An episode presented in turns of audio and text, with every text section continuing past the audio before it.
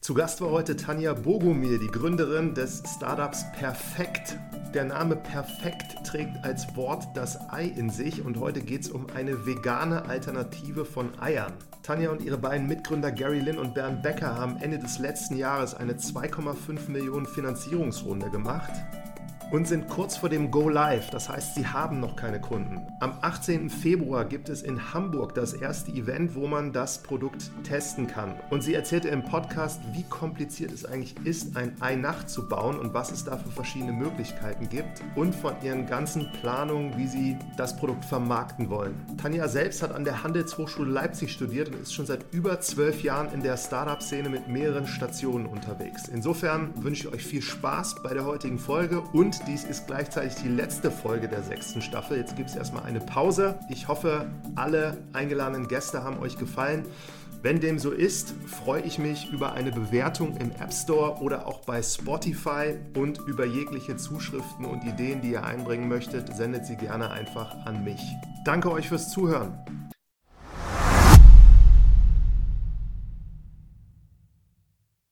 Willkommen zu einer neuen Folge von Marketing from Zero to One. Heute eine Gründerin zu Gast und zwar Tanja Bogumil, Gründerin von Perfekt. Hallo Tanja. Martin, moin. Ich freue mich sehr.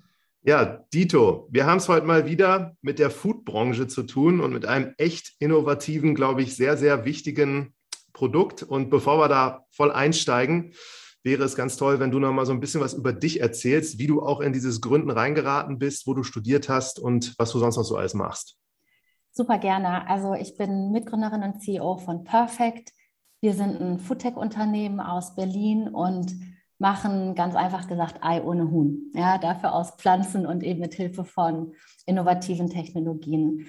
Ich bin tatsächlich seit über zwölf Jahren mittlerweile Vollblutunternehmerin, ähm, habe früher klassisch BWL studiert und bin über meine Alma Mater, die HHL äh, in Leipzig, in das ganze System Startup gekommen, habe das Rüstzeug für den Onlinehandel beim Online-Optiker Mr. Specs gelernt und bin letztlich dort vom Startup-Bug gebissen worden, ja, dem berühmt-berüchtigten, und einfach in der Startup-Szene geblieben. So, habe dann meine ersten Firmen gebaut im Bereich Handel der Zukunft, so getrieben von der Frage, welche Rolle kann und muss Technologie dabei spielen, um wirklich, ich sag mal, kundenzentrierte Geschäftsmodelle ähm, aufzubauen und habe zwei Firmen im digitalen Commerce eben äh, aufgebaut, genauer gesagt im Fashion Tech gegründet, Online Personal Shopping, einmal für Männer, einmal für Frauen. Und meine letzte Firma Kisura ist heute auch Teil der Karstadt Warenhaus Gruppe, wo sie innerhalb des Portfolios läuft. Und wahrscheinlich fragen sich jetzt wahnsinnig viele, wie kommt man eigentlich von Mode auf Food, oder? Ja, wahrscheinlich, das kann ich nicht beurteilen, aber ich habe es mich jetzt gar nicht gefragt, weil ich das so ein spannendes Thema finde, was ihr euch da rausgesucht habt. Bevor wir da jetzt einsteigen mit der HHL, das ist ja so eine super bekannte Hochschule und ich glaube, ich habe auch noch niemanden gehabt, den ich da mal befragt habe. Sag nochmal, was diese HHL so auszeichnet und was dich so da auch dann ja einfach so begeistert hat. Ja, das müssen wir auf jeden Fall ändern, Martin. Ähm, die HHL ist tatsächlich weltweit eine der führenden Gründerhochschulen auch, die ähm, schon sehr, sehr früh ein eigenes Modul angeboten haben rund um das Thema Entrepreneurship. Ähm, mittlerweile sind sechs oder sieben Unicorn-Firmen aus dem Alumnus-Netzwerk der HHL rausgekommen. Und was ich einfach wahnsinnig zu schätzen weiß, ist dieser ganze praxisnahe Austausch dort. Ja. Dazu muss man auch sagen, ich habe zu einer Zeit dort meinen Master gemacht, ähm, als die Wirtschaft draußen mit dem Bachelorabschluss noch nichts anfangen konnte. Das war also diese Zeit des kleinen Diploms, Vordiploms. Ähm, und so bin ich letztlich in, so bin ich letztlich nach Leipzig gekommen, ähm, weil ich einfach Gründen lernen wollte. Und bist du tatsächlich dann auch, du warst ja vorher, hatte ich gesehen, in Münster, glaube ich, und im Ausland unterwegs. Also du bist da explizit hingegangen, auch wegen dem Thema Gründen damals schon. Ja, ganz genau, ganz genau. Ich hatte einfach damals das Gefühl, ähm, nachdem ich im European Business Program in Münster ähm, und in Frankreich studiert habe, ich bin noch nicht fertig, da muss noch mehr gehen. Wie gesagt, dieses erste Jahr Bachelor, drei Jahre.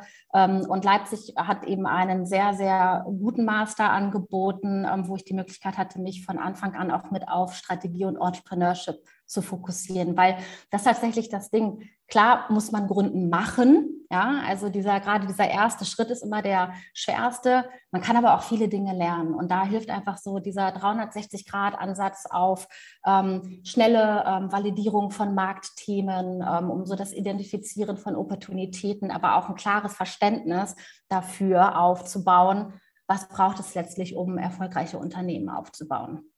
Gehen wir direkt nach perfekt. So, wie seid ihr denn auf diese geniale Idee gekommen? Ja, ähm, tatsächlich ja, tatsächlich beschäftigt mich das Thema schon seit Kindertagen. Ja, also dieses Thema Essen ähm, ist immer schon sehr, sehr präsent gewesen bei mir, Martin. Ich bin familiär ähm, sehr landwirtschaftsnah aufgewachsen. Das heißt, ähm, Food und woher das Essen auf unserem Teller kommt, hat immer eine sehr, sehr große Rolle ähm, gespielt. Und da habe ich einfach eine große Leidenschaft daraus entwickelt.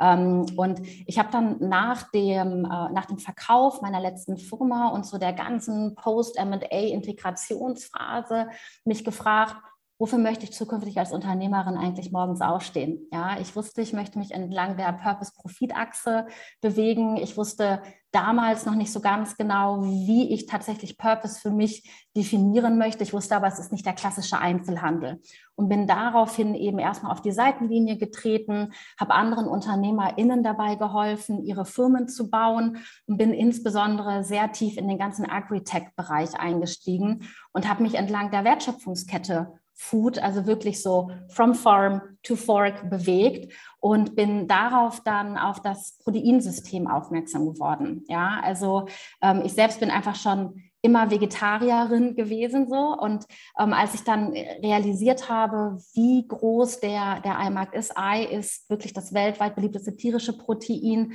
1,3 Trillionen Eier werden jedes Jahr weltweit konsumiert. Das sind einfach irre große Zahlen.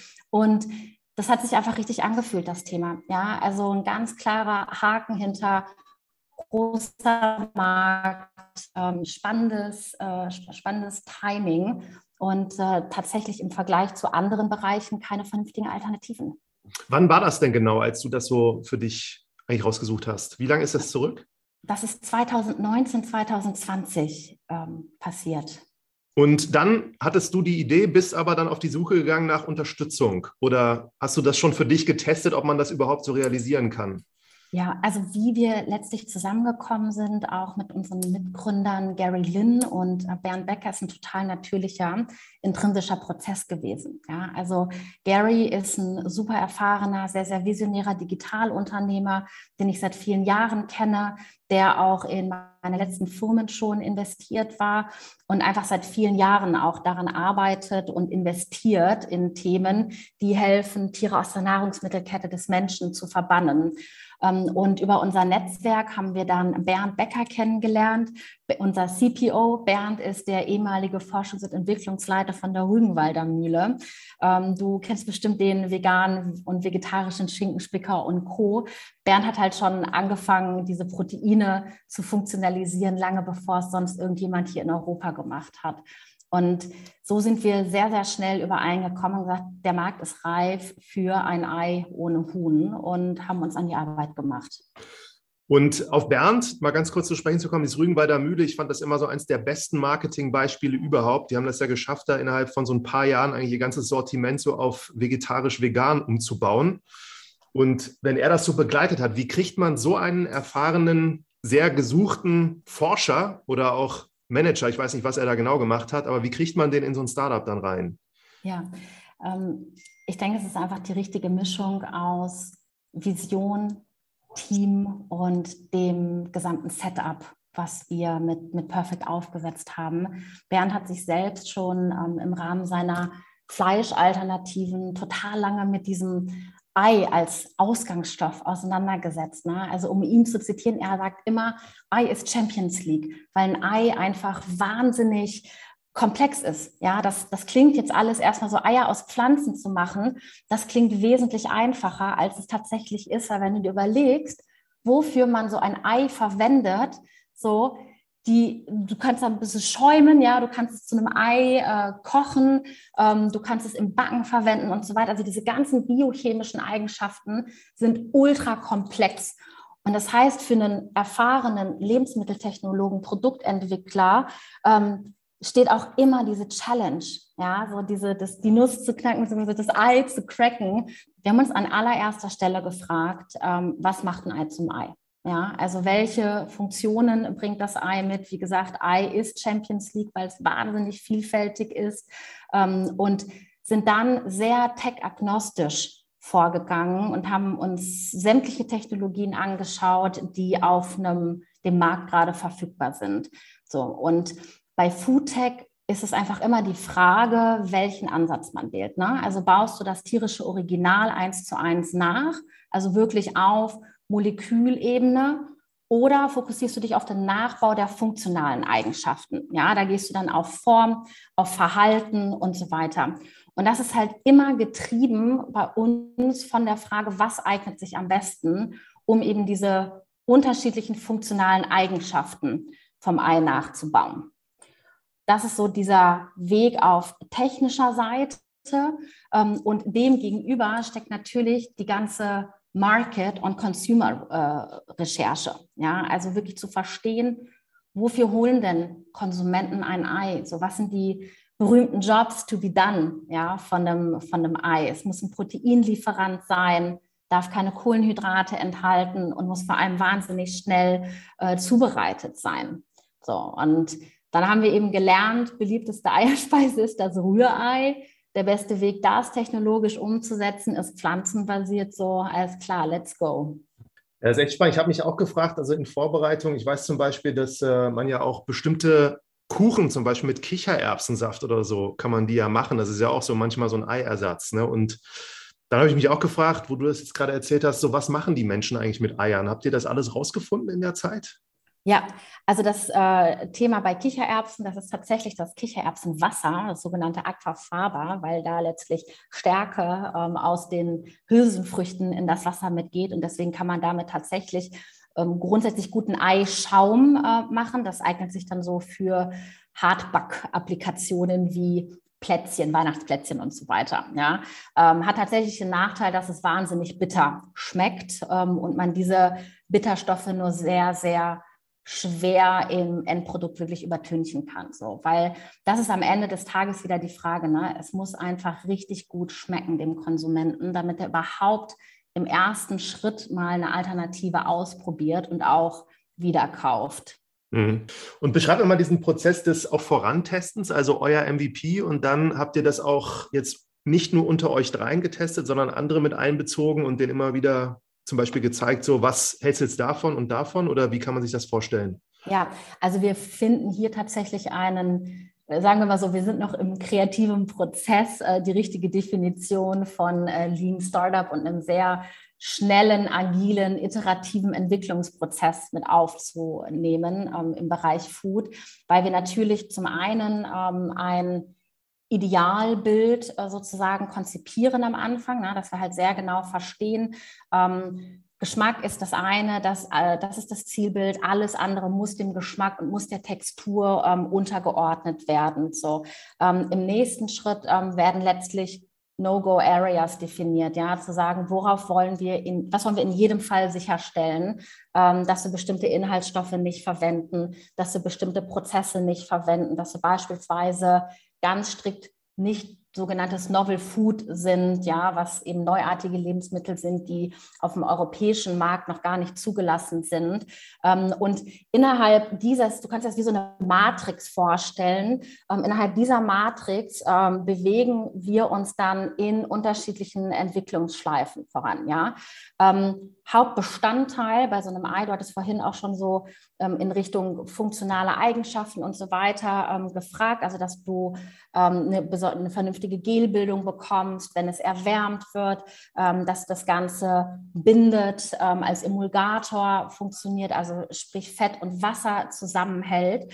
Ähm, diesen Eigenschaften sind eigene Proteine zuzuordnen. Mhm. Und das heißt, alles steht und fällt zuallererst mit dem Proteinsystem. Ja, also wirklich die Nachbildung der funktionalen Eigenschaften ähm, startet mit dem Protein und das wird zuallererst getestet.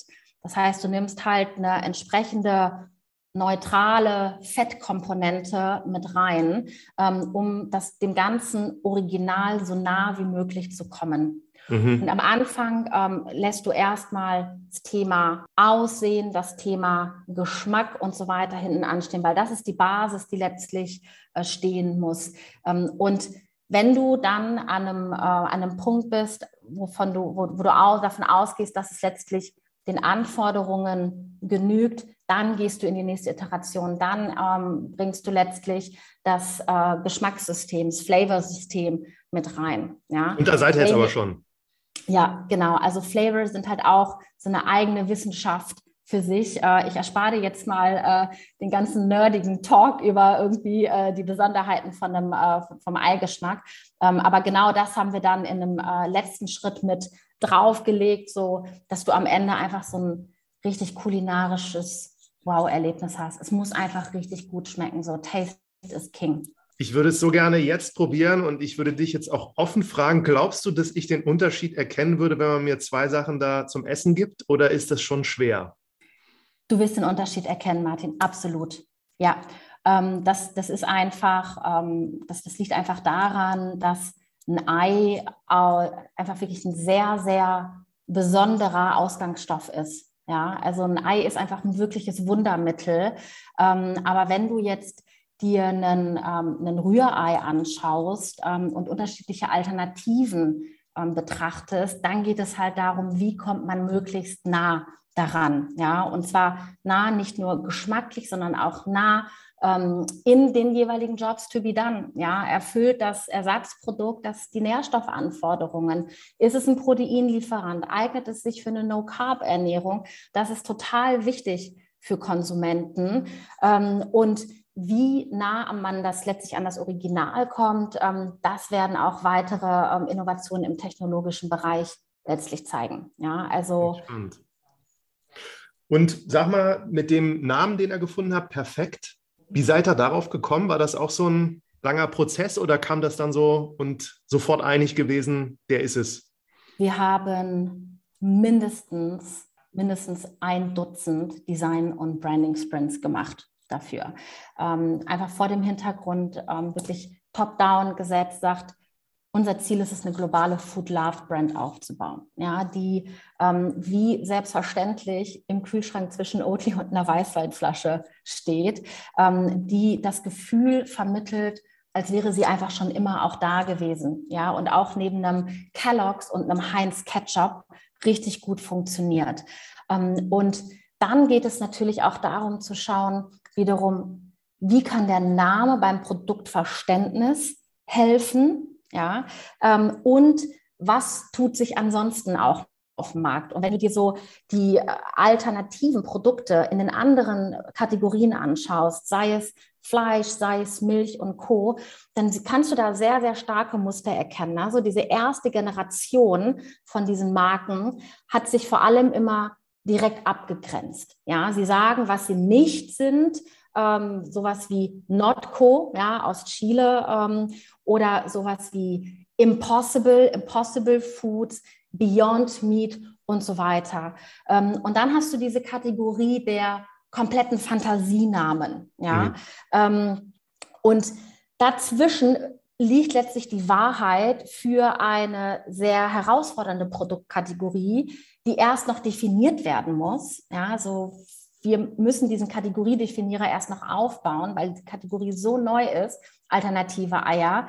Das heißt, es muss beim Produktverständnis helfen. Mhm. Und das ist so wirklich das, das absolute, äh, der absolute Key. Was uns sehr geholfen hat, ist der Brand Sprint von Google Ventures. Das kann ich auch gerne mal als Link nachher noch teilen, was wirklich ein sehr strukturierter Prozess ist, von verschiedenen Übungen, ähm, angefangen von der Markenvision hin zu den einzelnen Attributen bis hin zu, wie soll sich eigentlich dann der Konsument fühlen, wenn er perfekt in der Hand hat. Also Google sei Dank kann man sagen, haben so ein bisschen jetzt Anteil an eurem Namen, den ihr gefunden habt. Die haben einen guten Job gemacht. Wahnsinn. Ja. Das ist echt spannend, habe ich auch noch gar nicht gehört. Das gucke ich mir mit Interesse mal an und kannst du gerne mal teilen. Dann sag mal gerade, also ihr steht jetzt ja, wir haben kurz gesprochen, ihr habt bald so ein erstes tatsächlich wichtiges Event. Euch gibt es ja noch nicht zu kaufen irgendwo. Also wenn jemand das jetzt testen wollen würde, der hat noch keine Möglichkeit, das irgendwo zu erwerben. Absolut richtig. Wir sind gerade kurz vor dem Launch des ersten Produktes. Also unser erstes Produkt ist ein flüssiger Eiersatz, der in der Flasche kommt, der verwendet werden kann wie ein aufgeschlagenes, verquirltes Ei. Ähm, und ab dem 18.02. sind wir in Hamburg im Food Lab zu finden. Das ist äh, ein wunderschönes Café ähm, mitten im Hafenbereich dort, ähm, wo wir letztlich unsere Pop-up-Brunch-Serie mit äh, klassischem Brunch, mit Boozy Brunch, Lounge mit unterschiedlichen Chefstables äh, starten und so letztlich sukzessive das Produkt ähm, immer mehr KonsumentInnen zur Verfügung stellen. Okay, und in der Flasche, also du siehst da jetzt dann eine Flüssigkeit und die wird eine Farbe haben. Da kannst du nicht erkennen, Eigelb, Eiweiß, sowas gibt es also nicht, sondern Ganz genau, da sind wir auch wieder beim Thema MVP. Ne? Also so dem Original-Ei am nächsten kommen natürlich diese zwei Phasen, bestehend aus einem Eiweiß, aus einem Eigelb. Das ist zum einen verfahrenstechnologisch ein absoluter Albtraum. Zum anderen haben wir eben auch gelernt, ähm, auf Konsumentenseite ähm, ist das überhaupt nicht äh, zwangsläufig notwendig. Ja, ja, also weil das eben die, der, der Job to be done auch hier nochmal drauf ähm, zurückkommt, einfach ist, Proteine zu liefern und als schnelle Mahlzeit zu funktionieren. Ähm, und natürlich kannst du daraus dann kein hart gekochtes Ei machen oder auch noch kein Spiegelei, aber für alle anderen Anwendungen lässt sich das Ganze total bequem anwenden. Und da, da sind wir wieder an diesem sehr, sehr pragmatischen ähm, Aspekt, erstmal so mit dem kleinsten notwendigen Umfang starten.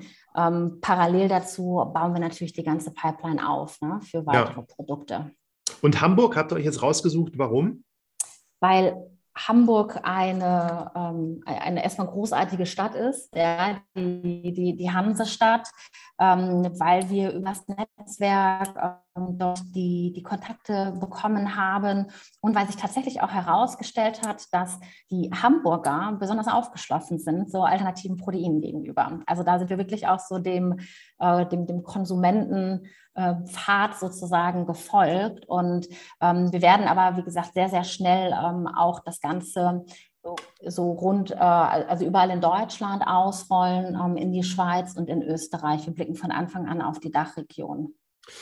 Das finde ich jetzt ein interessanter Aspekt. Also das ist dann, ihr, ihr bereitet da Gerichte zu und habt da noch andere Leute jetzt wie Köche und so weiter aktiviert, da mitzumachen. Und das sind ja kleinere Marketing-Events, so wie man das auch verstehen kann. Und wer, wer, wer, kommt da dann alles hin? Also habt ihr da Leute eingeladen? Kann man da einfach so auftauchen?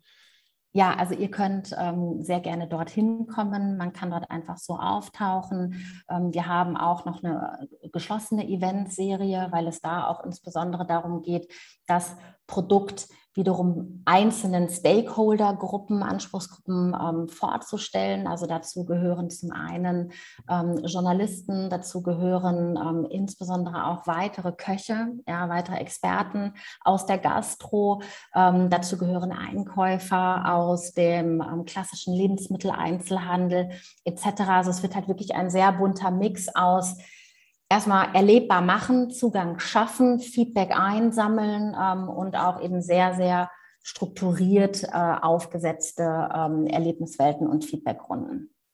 Und eure Strategie, das Ganze zu vermarkten? Also das ist jetzt auch Besonderheit. Normalerweise habe ich in den Fällen immer Leute, die das gemacht haben. Bei dir ist es jetzt so spannend oder bei euch, dass ihr da jetzt kurz davor seid. Und Perspektive so, wir überlegen uns jetzt die und die Sachen. Was habt ihr euch dann noch alles überlegt, was ihr so machen wollt? Wir fahren von Anfang an einen ähm, Omnichannel-Vertrieb. Ja, also folgen da am Ende auch dem Weg, der sich in anderen Bereichen einfach schon sehr, sehr gut bewährt hat. Ne? Also das ist ja das Tolle, auch wenn die Ei-Kategorie noch total jung ist im Bereich der Proteinalternativen, gibt es wahnsinnig viele Erfahrungswerte, ähm, von, äh, also aus anderen Ländern und auch von Fleisch und Co. Was bedeutet, wir gehen jetzt erstmal ähm, mit einem Gastronomie-First-Ansatz raus, ja, um das Produkt weiterhin in einer kulinarisch kontrollierten Umgebung zur Verfügung zu stellen, mit wirklich ganz ausgewählten Locations ähm, und gehen dann aber auch sehr schnell und sehr aggressiv in die weitere Vermarktung über den Lebensmitteleinzelhandel, inklusive natürlich auch der ganzen Lieferservices, E-Groceries und Co. Ja, also weil das Ziel wirklich ist, und da kommen wir wieder auch so auf die Frage zurück, welche Art von Firma aufgebaut werden möchte. Wir sind halt der Überzeugung, Impact funktioniert nur, wenn Purpose und Scale zusammenkommen. Und beim, beim im Bereich Food führt einfach kein Weg am Einzelhandel vorbei. Ja, man muss mhm. am POS sein, um das Vertrauen zu bekommen und um einfach auch Scale aufbauen zu können. Man wird sich das also dann nicht auf eurer Homepage bestellen können, so als Endkunde erstmal. Das wäre nicht der Plan. Ja, genau. Also wir fokussieren uns jetzt hier auf, äh, auf wie gesagt, die weiteren Vertriebskanäle. Ähm, Grundüberlegung, wir haben uns das auch sehr häufig angeschaut, auch das kann ich ganz offen teilen an der Stelle. Ähm, Hintergrund ist einfach jetzt ein, ein flüssiger Eiersatz hat per se eine sehr geringe Wertdichte, ja, sodass es sich einfach ökonomisch für klassischen D2C-Vertrieb nicht besonders gut eignet. Hm. So, und, die, ne, und da sagen wir einfach, ähm, wir gehen auf die Kanäle, die sehr gut bewährt sind, was nicht bedeutet, dass online keine Rolle spielt bei uns. Hm. Im Gegenteil. Ja, also wenn man sich anschaut, wie stark sich das ganze Online-Feld im Bereich Hafermilch entwickelt hat, ja, also vor fünf, sechs Jahren hat Hafermilch, obwohl es Oatly da auch schon seit vielen, vielen Jahren gab, faktisch noch überhaupt nicht an, äh, noch überhaupt nicht stattgefunden. Mittlerweile gibt es einfach Millionen Suchanfragen. Also so diesen, ähm, dieses signifikante Wachstum, der, der Markt wurde online letztlich erschaffen. Ja, und das müssen wir natürlich auch für diese noch so junge Kategorie mitnehmen und voll in den ganzen Bereich des, äh, des digitalen Marketing mit tappen. Ja, ja, total spannend. Da bin ich, und diese ganzen, also ich habe jetzt mal geguckt, so, ihr seid auf Social Media, LinkedIn habe ich euch gefunden, Instagram auch. Das fangt ihr dann auch so langsam an aufzubauen und zu bespielen. Das ist ja, glaube ich, auch für diese, wenn ihr vorhabt, wirklich globale Marke zu werden oder so eine Love-Brand, nicht unwichtig. Habt ihr da schon so Strategien auch für die Inhalte, wie ihr das machen wollt? Food ist ein total leidenschaftliches Thema. Food ist ein Thema, was einzig und allein visuell funktioniert. Ja, und ähm, das ist einfach auch unsere absolute Priorität, Prio, dass wir wirklich das Produkt erlebbar machen. Und zwar visuell erlebbar machen, dass es eingebettet wird in Rezeptewelten und so weiter. Ei ist wie Milch ein Grundnahrungsmittel. 70 Prozent konsumieren dreimal in der Woche sowohl Milch als auch Ei. Ja, das heißt, wir haben halt so viele unterschiedliche Anknüpfungspunkte, um letztlich ähm, Wege aufzuzeigen, wie sich Perfekt in den Alltag vom Consumer ähm, integrieren lässt. Und das, was einfach ganz, ganz wichtig ist dabei, ist so grundsätzlich wieder eine, äh, eine Positionierungsfrage und äh, eine Frage der, der Tonalität. Ne? Also wie wollen wir rund um diesen ganzen Themenkosmos alternative Proteine, Eiersatz und so weiter kommunizieren. Ähm, und da haben wir zum Beispiel für uns auch ganz klar festgelegt, wir sind nicht verurteilend. Ja, also wir wollen überhaupt nicht, dass jetzt irgendwie alle zum Veganer werden. Im Gegenteil, ähm, Eier sind großartig. Das, was einfach, was wir einfach anregen möchten, ist, dass es eine bewusste Auseinandersetzung äh, gibt mit dem, mit der Nahrung, die wir zu uns nehmen und dass wir einen Weg aufzeigen, wie Alternativen geschaffen werden können. Mhm. So, genauso wie auch ein veganer Burger von äh, Beyond Meat einfach einen von drei Mahlzeiten oder sowas ersetzen kann. Hm. Und jetzt mit dem Lebensmitteleinzelhandel nochmal bezogen auf Food, das haben ja so sehr viele als Herausforderung, wie schwierig es ist, da überhaupt erstmal gelistet zu werden und dann im zweiten Zug auch gelistet zu bleiben. Habt ihr da, also garantiert durch, durch jetzt hier deine beiden Mitgründer auch, die da viel Erfahrung so mitbringen, aber der Lebensmitteleinzelhandel in den letzten Jahren ja schon viel mehr so auch Sortimentsfläche für Produkte zur Verfügung gestellt, wie ihr auch habt. So, aber wie kommt man da letztendlich rein? Also wie wollt ihr das machen? Ja, ähm, die Frage geht sogar noch einen Schritt weiter, weil es diese Kategorie noch gar nicht gibt ne, auf den Flächen. Also einzig und äh, einzig so in den veganen Läden äh, gibt es vielleicht mal so einen Pulvereiersatz, ja, aber ansonsten findet das ganze Thema noch überhaupt nicht statt. Das, was einfach total gut ist zu sehen, was es uns an der Stelle auch verhältnismäßig einfach macht, ist ein sehr, sehr starker Pull-Effekt vom Markt. Mhm. Ja, also weil, wie gesagt, die Aufmerksamkeit für diese ganzen ähm, alternativen Proteine sehr, sehr hoch sind. Noch nie zuvor waren die Alternativen soweit im Massenmarkt ähm, vorangeschritten, ähm, wie es heute eben der Fall ist. Und darauf reagiert auch der Einzelhandel. Ja, also das hat uns tatsächlich selbst auch überrascht, wie viel proaktive Anfragen wir bekommen haben ähm, aus dem Handel. Frage bleibt dann, wo und wie wollen wir uns dann auf der Ladenfläche letztlich positionieren? Ja, und das ist auch wieder ganz eng verbunden natürlich mit dem Können und den Anforderungen aber auch des Produktes. Wir haben uns entschieden, dass wir in die frische Section gehen. Ähm, einfach zum einen, weil wir wissen, dass es für Konsumenten sehr, sehr wichtig ist, mit so einem Produkt Frische zu assoziieren. Ja, so ein Ei, das kommt halt aus der Schale, das schlägt zu dir auf. Frischer geht es faktisch nicht mehr.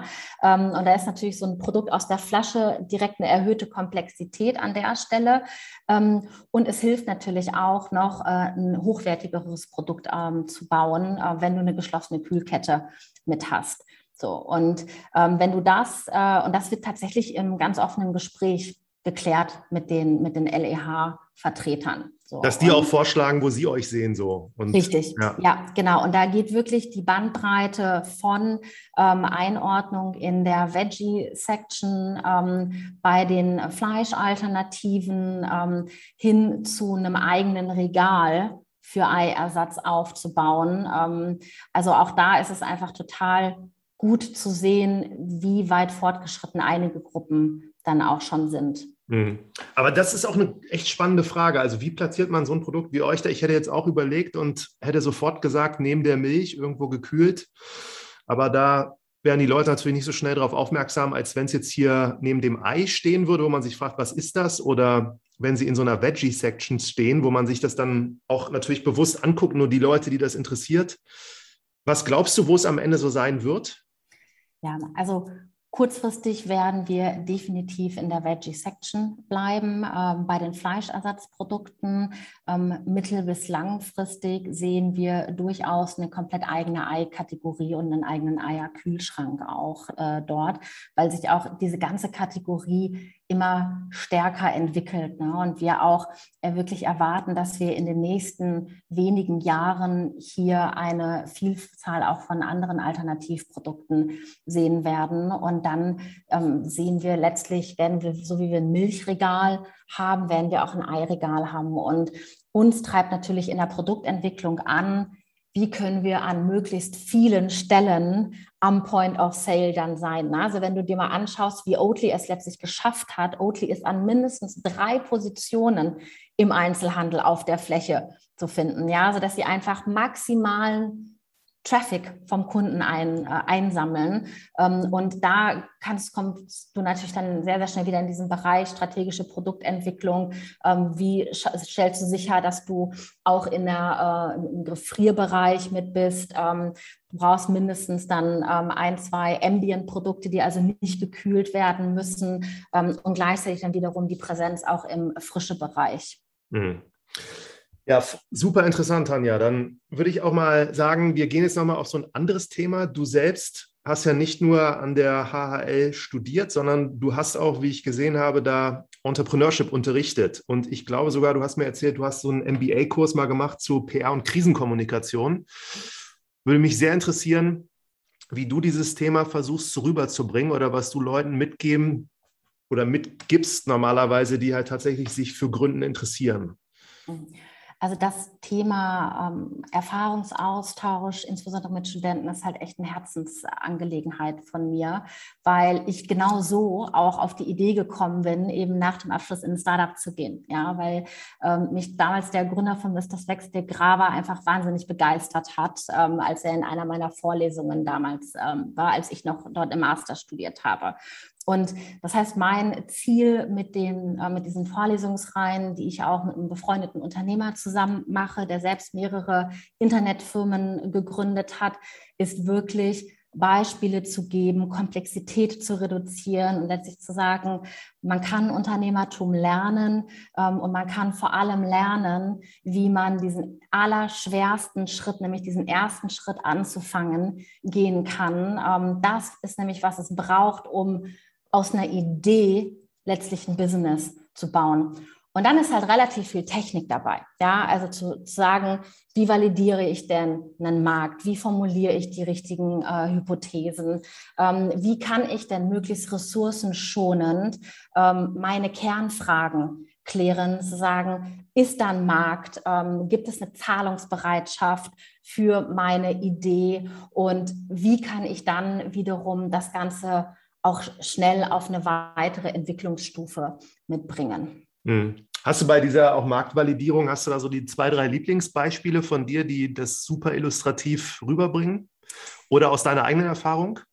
Ähm, total gerne kann ich da direkt ein aktuelles Beispiel zu Perfect teilen, weil das äh, allererste, was wir gemacht haben, nachdem wir uns natürlich andere Beispiele angeschaut haben, was sich einfach international schon ähm, schon, schon so tut am Markt. Ne? Also auch das ist immer ein guter Indikator. Gibt es irgendwo in einem anderen äh, geografischen Raum schon einen äh, Proof of Concept, einen Proof of Market, ähm, wirklich so eine quick und schick äh, Kundenumfrage aufzusetzen. Ähm, ich habe das sowohl für den deutschsprachigen Raum gemacht als auch für ganz Europa ähm, und wirklich unterschiedliche Surveys aufgesetzt, um einfach zu verstehen, wie blicken Menschen auf Ei? Was sind die Jobs to be done von einem Ei und wie blicken sie auch auf einen Ei-Ersatz? Ja, also wir haben halt sehr systematisch die ganzen Anforderungen runtergeschrieben, ähm, was uns dann als eine ganz, ganz wichtige Iteration in der Produktentwicklung mit, mit geholfen hat. Und genau sowas lässt sich mit jedem anderen Beispiel, mit jeder anderen Idee auch machen. Einfach rausgehen und Leute fragen, mit Leuten sprechen, Feedback einsammeln, das Feedback verarbeiten, wieder rausgehen. Und dann kommt man einfach sehr, sehr schnell an den Punkt, dass, wie gesagt, Gründen natürlich auf der einen Seite wahnsinnig herausfordernd ist, aber dann wiederum doch nicht so komplex und vor allem auch äh, gerade am Anfang erstmal gar nicht so teuer und gar nicht so schwer ist. Was sind so die zwei, drei überraschendsten Dinge gewesen, die bei dieser Survey rausgekommen sind für dich oder für euch? Sehr überraschend war tatsächlich, dass, ähm, dass es KundInnen relativ egal ist, in welcher Form das, äh, das Ei rauskommt. Ja, also wirklich die ganz klare ähm, Bestätigung, Hauptsache bequem. So, das war, äh, das war das Ei, der eine äh, Punkt. Und die andere Überraschung war, dass nur 8 Prozent aller Konsumentinnen pochierte Eier überhaupt essen. Das ist halt so ein bisschen aus unserer Bubble hier, unserer Frühstücksbubble in, in Berlin äh, gewesen. Wir haben so, Eier Wo sie das ist tun. tatsächlich wirklich ein Nischencase. Wenn du nämlich da hier in den Restaurants unterwegs bist, ist das einfach mal so äh, Ei Eigericht Nummer eins. Ja. ja. Also das spielt tatsächlich keine Rolle. Ja, weil es so schwer zu machen ist auch, ne? Ich glaube, wenn man das selber zu Hause mal probiert, dann merkt man erstmal, wie schwer es ist, so ein pochiertes Ei da irgendwie sauber hinzubekommen. Ja, absolut. Ja, cool. Und letzte Sache nochmal, das Thema, ihr habt 2,5 Millionen, habt ihr Ende des letzten Jahres als Finanzierung bekommen. Das ist auch finde ich sehr besonders und beachtenswert, weil ihr eigentlich noch gar keine so wirkliche Traction habt. Und kannst vielleicht auch noch mal teilen, wie ihr das gemacht habt und da Investoren begeistert, in so einer frühen Phase, wo ihr noch seid, doch so eine große Summe an Geld dann zu, zu bekommen? Es ist in der Tat eine echt beachtliche Summe für eine Pre-Seed-Finanzierung in unserem damaligen Stadium gewesen. Und da sind uns einfach drei Sachen zugute gekommen. Und das sind die Checks hinter Timing, Topic und Team. Ja, also Timing, was ich vorhin meinte, der Markt ist sehr, sehr bereit für diese neuen äh, Formen von, also für diese Future of Food und für diese neuen Formen von äh, tierischen Lebensmitteln. Ja, also nämlich ohne, ohne Tier. Und da blicken natürlich auch Investoren drauf, ja, die einfach sehen, ähm, wie schnell sich mittlerweile auch ähm, dieser Bereich voranbewegt. Da kommen einfach so viele Trends, ähm, Climate, äh, Climate Awareness, äh, Nachhaltigkeitskomponente, ähm, wie können wir ressourcenschonender Lebensmittel produzieren zusammen, sodass das einfach ein sehr, sehr guter, eine sehr, sehr gute Sache war, timingmäßig. Topic, wie gesagt, Ei ist so die letzte Bastion ja, im Bereich der äh, tierischen ähm, Eiweiße, für die es einfach sehr, sehr wenig vernünftige Alternativen gibt am Markt.